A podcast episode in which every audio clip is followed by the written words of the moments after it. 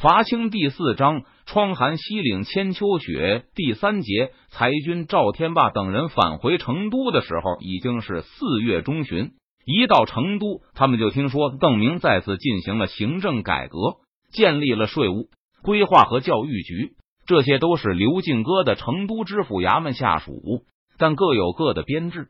目前最急迫的工作就是建设学校，让大量的童秀才读书认字。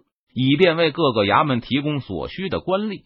让大家感到惊奇的是，刚刚投奔邓明不久的熊兰，在这次政府扩编中又进一步的扩大了势力。邓明把银行现有职员分成两部分，其中一批组成了税务局的骨干。熊兰的师爷秦修彩被任命为税务局局长，而他的首席打手朴凡赶到成都没有多久，也被任命为收税副局长。虽然秦修彩和普凡从此脱离了熊兰的直接领导，而且邓明还把几乎所有的收银员都调去税务局当收税员了，但熊兰还是非常高兴，认为这是对他工作成绩的肯定。现在熊兰逢人就说，邓提督视察银行的时候，见到兵强马壮的收银员后，又惊又喜，足有一炷香没能说出话来。邓明那是什么人？久经战阵，见多识广。大家知道，收银员们就是再威武雄壮，也不足以让他吃惊。那肯定是因为熊兰在短短几个月内就能把万县那帮人的精气神提高了这么多，完全出乎了邓明的意料。农时基本是耽误了。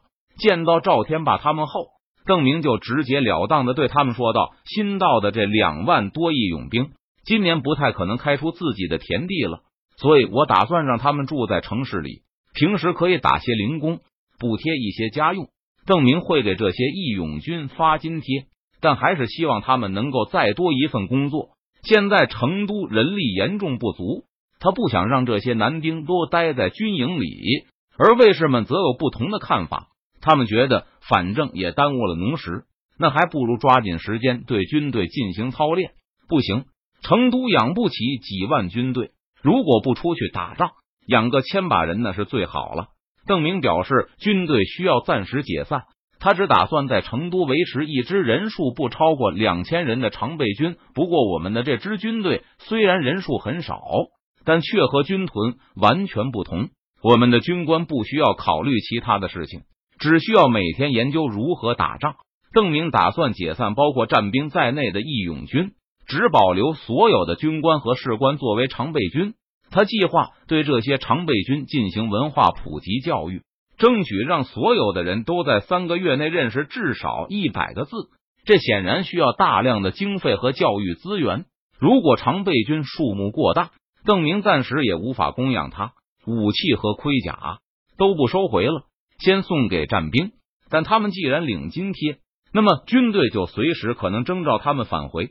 到时候，这些领走武器的士兵需要自备武器和盔甲。邓明觉得，武器和盔甲干脆送给私人，对于自己的财产，士兵总是会更重视一些，比放在仓库里生锈强。解散的义勇军士兵可以去商行做工，或是去农田里帮忙。如果有人拖欠他们的工资，可以向庭长投诉。邓明下令向全军宣传成都的政策。保证士兵们不会吃亏。在督府还有一点要特别注意：我们允许童秀才雇短工和长工，但是我们不承认地主佃农关系。提督说慢一些，威直有些跟不上了。卫士们和军官们纷纷叫起来。在他们去向军队进行宣传前，首先需要从邓明这里学习政策法规。而邓明一口气拿出了这么多闻所未闻的政策，他们都感到脑袋发胀。如果是自己耕种的土地，那么就是每亩十元欠条的保护费。暂时成都周围没有拥有大量土地的人，邓明也没有对雇佣短工的数量做出规定。但邓明已经向成都周围的童秀才宣布，成都不允许出租土地，然后按收成比例收租的经营方式。因为邓明之所以定下这么低的农税，就是为了保护自耕农的生产热情。如果又出现那种地主拿一半甚至六七成地租的模式，那邓明的政策就起不到保护自耕农的作用了。我们的政策是，只要你能干，一个人能垦植一百亩、两百亩都没问题。每亩只收十元，但坐地收租绝对不行。那我们的清税就不是在帮助农民了，好处全让收租的地主拿走了。邓明话说的很明白，也得到了刘进哥等行政官吏的支持。趁着现在成都周围没有地主，赶紧把规矩定下，免得将来出现了利益集团。那时再定规矩，阻力就会变得很大。只要不按比例收租子，邓明倒也不反对土地兼并。他知道有的人可能会有经营农业产业的天赋，就像有人的善于经营企业一样。若是有人大量雇佣工人为他开垦大片的土地，邓明也不会反对。但是必须是和商行一样付工资的模式，而且不能限制工人的人身自由，不能阻止工人辞职。大部分人都没有什么反对意见。但是任堂想了一会儿。对邓明说道：“卑职很理解提督的苦衷，知道提督希望成都府周围的人都能努力工作，解散战兵，只保留那个常备军，也是为了这个目的。但提督最好不要把这个定为律法，而是暂时的权宜之计。为什么？”邓明猜到了任堂反对的理由，不过他故意装糊涂，因为收田租是天经地义的，自古以来就是如此。现在督府周围确实没有地主。他们都才获得土地，要耕种满十年才是他们自己的地。但我们周围的湖广、陕西都完全不同。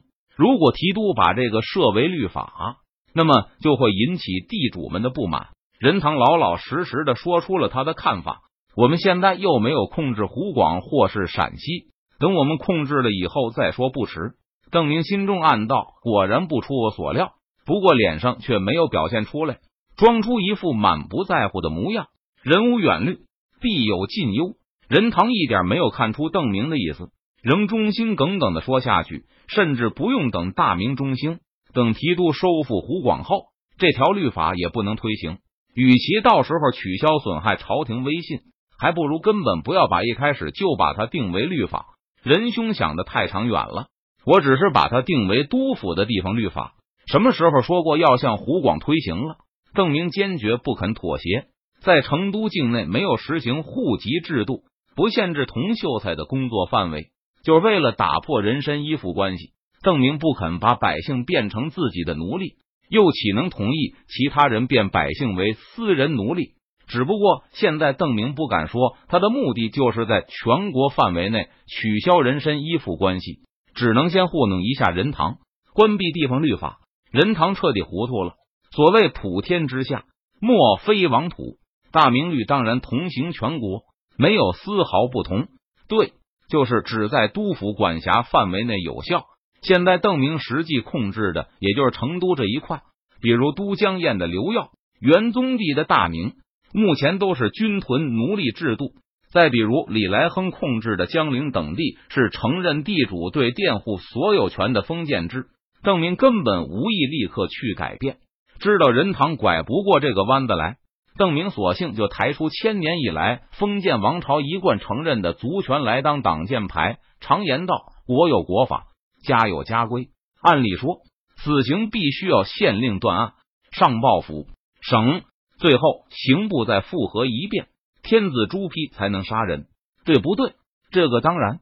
任堂听得连连点头。但寡妇偷汉，宗族就把人沉塘。这是每时每刻都发生，可有人上报过刑部，县令可过问过这些杀人案？在湖广、南京等地，邓明听说过很多这种事，很多都是裸的谋杀，宗族贪图寡妇家的财产，就给这些无依无靠的女人扣上这种罪名，谋财害命。在湖北的时候，那些向李来亨推销寡妇的媒人，有一些也是这种情况，宗族不顾这些苦命女子的死活。把他们卖给异乡人，保证他们永远无法返回家乡，然后拿走他们丈夫的遗产。后一种同样是冷血和无耻的行为，但相比陈塘，至少给寡妇留一条活路。对这种杀人夺财的行为，明清双方都是为理所当然的族权，从来不进行干涉。在成都范围内，邓明绝不允许任何人可以拥有司法权。不过，这倒是一个用来对付人堂的武器。任堂被问的一愣，片刻后茫然的答道：“可这是族规，不是律法。既然一个大姓都可以自行制定族规，那督府衙门为什么不能制定只在督府有效的规矩？邓明得势不饶人，这是世机从权罢了。这话顿时让任堂回忆起一段惨痛经历。邓明就是靠着世袭从权和祖宗之法不可变的车轱辘话，强行推行了同秀才政策。虽然已经有了忠言不被采纳的预感，任堂仍进行了最后的努力，提督明鉴。若是鲁廷造谣说提督修改律法，不但会让皇上、朝廷、晋王迷惑，也会让天下的近身担忧。他们可不知道，这是督府的地方律法，会误以为提督想夺去他们的佃户。谣言止于智者，不出任堂所料，邓明顽固的拒绝了他的进谏，说什么也不肯承认地主佃户关系。经过明军的再三审核，最后成都只保留了一千三百人的常备军。邓明给了五个最重要的卫士，一人一个少校军衔，其余的十五人都是上尉，加上原本的二十多名上尉，组成了成都常备军的最高层。其余的人军衔从下士到中尉不等。邓明在全力供应这支常备军饮食质量的同时，还每天都亲自给他们授课，和卫士们一起教常备军官兵读书认字。每天上午都是文化课时间。除了认字外，就是总结经验教训。与李国英、赵良栋的那一战，虽然只有短短一天而已，但需要总结的得失非常多。到了下午，常备军官兵就进行针对性训练，把上午讨论出来的各种思路进行试验。这些实践会被记录下来，第二天就向全军推广，成为第二天上午讨论课中的一部分基础。在邓明练兵的同时。对剑阁等地的侦查也在继续。四月下旬，邓明屡次召开上尉会议，所有的常备军上尉都会列席，和邓明一起公开讨论下一步明军战略问题。现在这种讨论会经常进行。这几十名上尉在参加完会议后，就会把会议内容带回各自的单位中，与其他官兵一起讨论，然后再把他们的意见反馈回来。我军从剑阁出发攻击保宁、广元的方法有两种，一种就是高明瞻的战略，召集五千人的军队，然后动员两万民夫背粮食，不考虑粮道和补充，全军向广元进攻，夺取城池后，靠缴获清军的库存维持军队。虽然邓明通过审问俘虏知道广元等地非常空虚，不过这个计划还是让他感到不舒服。好处是。我们需要征召的战兵、府兵数目有限，对督府的生产影响有限，而且需要的准备时间短。征召令下达的十天内，我们就可以出发。坏处是，我们的攻击不能遇到任何意外。如果清军突然出现援军，或是遇上暴雨，或是守军抵抗异常顽强，或是守军不顾死活的纵火焚烧仓库，而且我们没能及时扑灭。那军队就会遭到灭顶之灾，和高明瞻一个下场。经过几天的讨论后，常备军各级官兵都觉得这个计划有一些风险。清军在不久前刚经历了一场大败，短期内派不出多少援军，很难充实空虚的广宁、保宁。但谁也不敢说会有什么意外发生。李国英会不会突然放弃重庆全军退回保宁，也未可知。如果可能的话。明军上下都不愿意冒这么大的风险。另外一种办法就是确保粮道畅通。我们需要首先恢复江油的仓库，整理督府和江油之间的道路，向江油运输足够多的粮食，然后修建从江油到剑阁的道路，再把粮食运到剑阁储存起来。邓明说的第二种办法就是当初吴三桂在东川做的事，除了大型仓库和道路外。还要建立沿途的驿站和烽火台，保证后方的将领能够及时掌握前线的情况。等我们在剑阁的仓库修好后，我们就可以送去战马，对广元、保宁进行持续的侦查，了解清军的虚实。这样，我们在进攻的时候就不是赌博，而是深思熟虑后的行动。就算短时不能攻下，我们也能得到源源不断的粮草供应。即使遇到最差的情况。我军也可以在粮草耗尽前退回剑阁，然后有条不紊的返回成都。后一种战略的好处很明显，但自行难度明显大得多。这两天，明军还进行了简单的搬运和建设模拟，得到了一些粗略的数据。成都到剑阁之间的道路已经多年失修，无法快速的运粮。我们大概要花三个月的时间，才能才剑阁建立起能够支持探马的仓库，同时还要不断的修路，让粮秣运输变得更顺利，损耗更小。清军的力量每天都在恢复。半年后，保宁是不是还会如此空虚？很难说。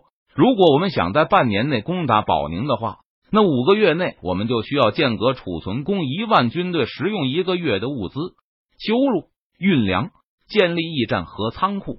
邓明对在场的军官们说道：“我们大概需要十万劳力日夜工作才有可能完成，大劳动量需要足够的粮食，加上损耗，这五个月内我们至少要提供一百万石的粮食。”一百万粮食，邓明倒是拿得出来。不过，动员这么多劳力，就意味着成都目前所有的生产工作都要停下来。说完后，邓明看到有些军官脸上已经露出泄气的表情，但大多数仍没有意识到什么。邓明在心里暗暗记下：常备军整训已经有了成绩，但还不够。将来必须要让每一个军官都充分意识到后勤的重要性。任堂是所有人中第一个泄气的。在最初的几次战略研究会后，任堂就极力主张攻打保宁不可行，坚决反对以巨大的人力物力为代价去赌半年后保宁依然适合进攻。在任堂看来，要不就冒险用少量军队突袭保宁，要不就干脆放弃这个计划。渐渐的，邓明也开始接受这个意见。不过，即使半年后保宁不适合进攻，我们修筑道路和这些仓库也不是没用的。周开荒指出，如果能够在剑阁驻扎一支有战斗的部队，那就解除了清军从北方威胁成都的可能。但督府能长期在剑阁养这么一支军队吗？剑阁周围没有人烟了，这支军队需要的东西都需要从督府运去，而且还花费这么大。任堂最近一直主张要先消化胜利果实。可以先花费一两年的时间恢复生产、整顿部队、储备物资，然后再伺机出动。这个建议得到不少军官的赞同。不过，邓明总觉得很难。依靠从江南缴获的粮食，他可以向平民提供大量的口粮；依靠从湖广得到的武器，邓明可以装备和训练部队，暂时没有生产武器的压力。从李国英那里得到的农具。也可以用来扶持成都的铁匠商行。总之，邓明能够顺利的推行新政，让成都以惊人的速度从战争创伤中恢复，靠的就是巨大的战争红利。甚至可以说，现在是集数省物力于一隅之地，帮助成都的农工商复苏。但当战争红利耗尽后，成都的恢复速度势必要大大减缓。